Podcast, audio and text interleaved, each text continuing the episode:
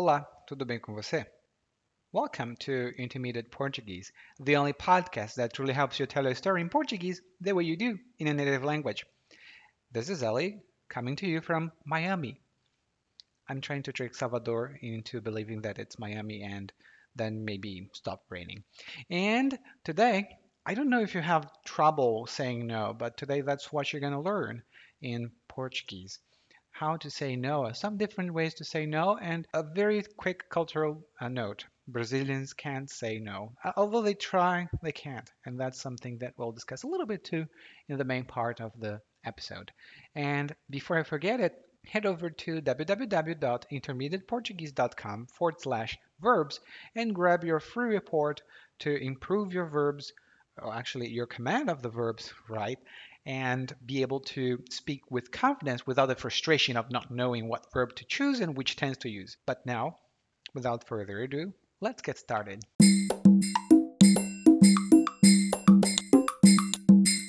A Mari me pediu para acompanhá-la na festa da empresa. Dei um não de cara. Já me meti em muita enrascada por não dizer não. A primeira delas foi com a Mari mesma. Ela tinha acabado de fazer um curso de confeitaria. Saiu do curso pensando que era a confeiteira do Brasil. Falava que ia abrir uma empresa, ia fazer muito dinheiro, ia ser um sucesso. Só lhe faltava o capital. Primeiro, ela me pediu dinheiro emprestado e eu virei a cara. Depois, ela preparou uma apresentação para me mostrar que excelente oportunidade de negócio eu ia deixar passar. Eu disse a ela que nem morto faria isso. Já trabalho em dois empregos e tenho um filho para cuidar. Meses mais tarde, ela ainda não tinha tirado a ideia da cabeça. Mari fez uma última tentativa, dessa vez apresentando o negócio como uma oportunidade de investimento. Eu seria um acionista na empresa dela. Coloco o dinheiro aqui, retiro o lucro ali. Nessa terceira tentativa, ela parecia mais racional. E eu pensei que não custaria nada dar uma chance. Ledo engano.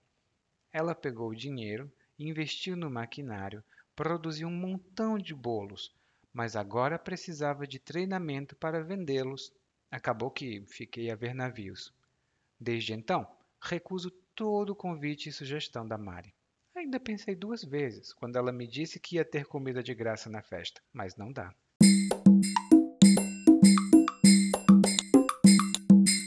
Provavelmente você conhece algum brasileiro ou brasileira.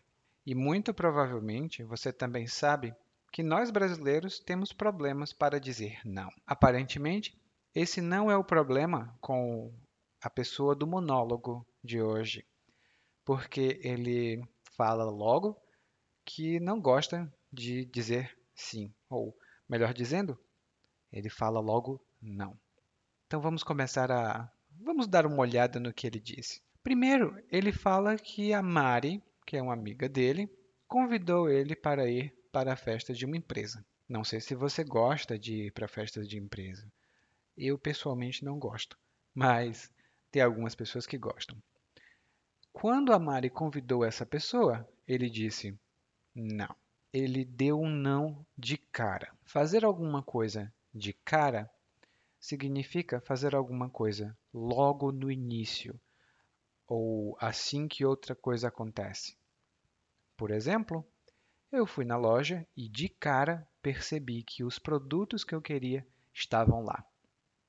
Ou seja, assim que eu cheguei na loja, eu vi os produtos e disse: é aqui que eu vou comprar o que eu preciso. Logo de cara é uma expressão muito, é, é muito comum e fixa também. Então, de cara eu sabia que essa pessoa era uma boa pessoa. Sabe quando você gosta de alguém de cara, uma pessoa muito legal? Então, de cara é a expressão que nós usamos. E depois ele explica por que ele não quer ir. Ele deu um não logo de cara. Ele diz que já se meteu em muita enrascada. Essa expressão informal, se meter em enrascada, ou se meter em uma enrascada, significa se envolver em uma situação difícil, complicada ou problemática. Por exemplo, você precisa seguir as leis. Se você não seguir as leis, você vai se meter em uma enrascada com a polícia. Se você não seguir as leis, você vai se meter em uma enrascada com a polícia. Você também pode se meter em uma enrascada se você não seguir as ordens. Por exemplo, na faculdade, você precisa fazer os exercícios, ler os livros, ou então você vai se meter numa enrascada. Bom, ele se meteu na enrascada porque ele ajudou a Mari antes. Ela, ela antes tinha feito um curso de confeitaria. E confeitaria é a área de trabalho do confeiteiro ou da confeiteira, que é uma pessoa que faz doces. Ai, ai, ai, coisa muito boa. faz doces, bolos, um, docinhos, brigadeiros, essas coisas bem típicas aqui do Brasil. E um curso de confeitaria é um curso bom até. E ela, a Mari, tinha uma ideia. Ela queria abrir uma empresa e vender é, bolo para ganhar dinheiro. Ela queria abrir a empresa, mas faltava o capital. E o capital, preste bem atenção ao artigo, é masculino. O capital significa o dinheiro, o valor para o investimento em alguma coisa ou para comprar alguma coisa. O capital é diferente de a capital. Por exemplo, a capital da, da Califórnia é Sacramento. A capital, a cidade. O capital, o dinheiro. Hum? Temos outras palavras em português nessa mesma situação. Depois, a Mari pediu dinheiro emprestado. Ela disse: Por favor, me dê dinheiro. Ela pediu esse dinheiro emprestado e ele virou a cara. Ou seja, ele ignorou.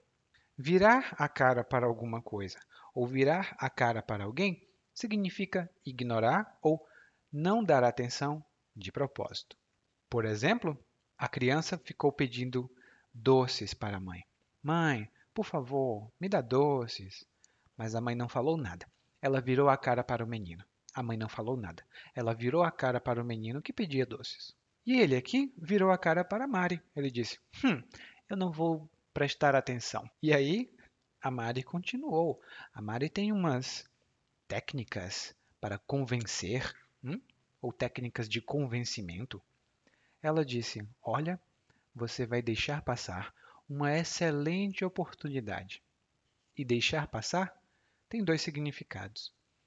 O primeiro é perder. Por exemplo, olha, aprender português comigo, Eliakim, é uma ótima oportunidade. Você não pode deixar passar. Então, continue ouvindo os podcasts. e é, deixar passar também significa ignorar ou não aproveitar. Por exemplo, ah, eu tive a oportunidade de ir para a China, mas eu deixei passar. Eu disse: não, eu não vou querer agora. Deixei passar. Deixar passar normalmente tem esses dois significados, tem outros significados também, mas não vem ao caso. Hum? A Mari disse: Olha, você vai perder uma excelente oportunidade de negócio. E ele disse: Ah, não, não vou fazer isso. Eu já tenho emprego e tenho um filho para cuidar. Algum tempo depois, a Mari continuava com a ideia na cabeça. Hum? Ela não pensava em outra coisa. Mas dessa vez, quando ela falou com ele aqui do diálogo, do monólogo, aliás, ela não disse que ele ia trabalhar. Ela disse que ele ia ser um acionista. E um acionista é uma pessoa que compra uma ação de uma empresa. Uma ação é como uma pequena parte que uma empresa oferece para venda. Ela vende essa pequena parte, ela vende essa ação para conseguir capital. Por exemplo, muitas pessoas aqui no Brasil compram ação de grandes empresas, por exemplo, Microsoft, um, Uber e outras empresas assim. Elas compram as ações. E ele pensou: hum, talvez seja uma boa ideia. Eu não vou precisar trabalhar. Eu coloco o dinheiro, depois retiro o lucro. Parece uma boa ideia. Não sei se é uma boa ideia. Porque ele pensou o seguinte: hum, bom, parece uma boa ideia, então eu vou dar uma chance. Mas ele disse: lê do engano. Lê do engano é uma expressão fixa. Hum? Ela nunca muda, sempre vai ser lê do engano. Lê do engano. É uma expressão fixa. E ela significa que cometemos um erro, mas nós estávamos tentando ajudar. Vou explicar para você, vou dar exemplos, é melhor. Por exemplo, eu pensei que dar uma roupa de presente para a Maria seria uma boa ideia. Lê do engano, a roupa ficou muito pequena e a Maria acha que eu penso que ela está gorda. Lê do engano, a roupa que eu dei para Maria ficou muito pequena e ela agora acha que eu penso que ela está gorda. Um outro exemplo? Eu comecei a estudar russo porque pensei que podia aprender russo em dois meses. Lê do engano. É um idioma muito difícil, não tem como aprender tão rápido. E ler do engano é sempre usado como um tipo de introdução a um erro que você cometeu. então, continuando.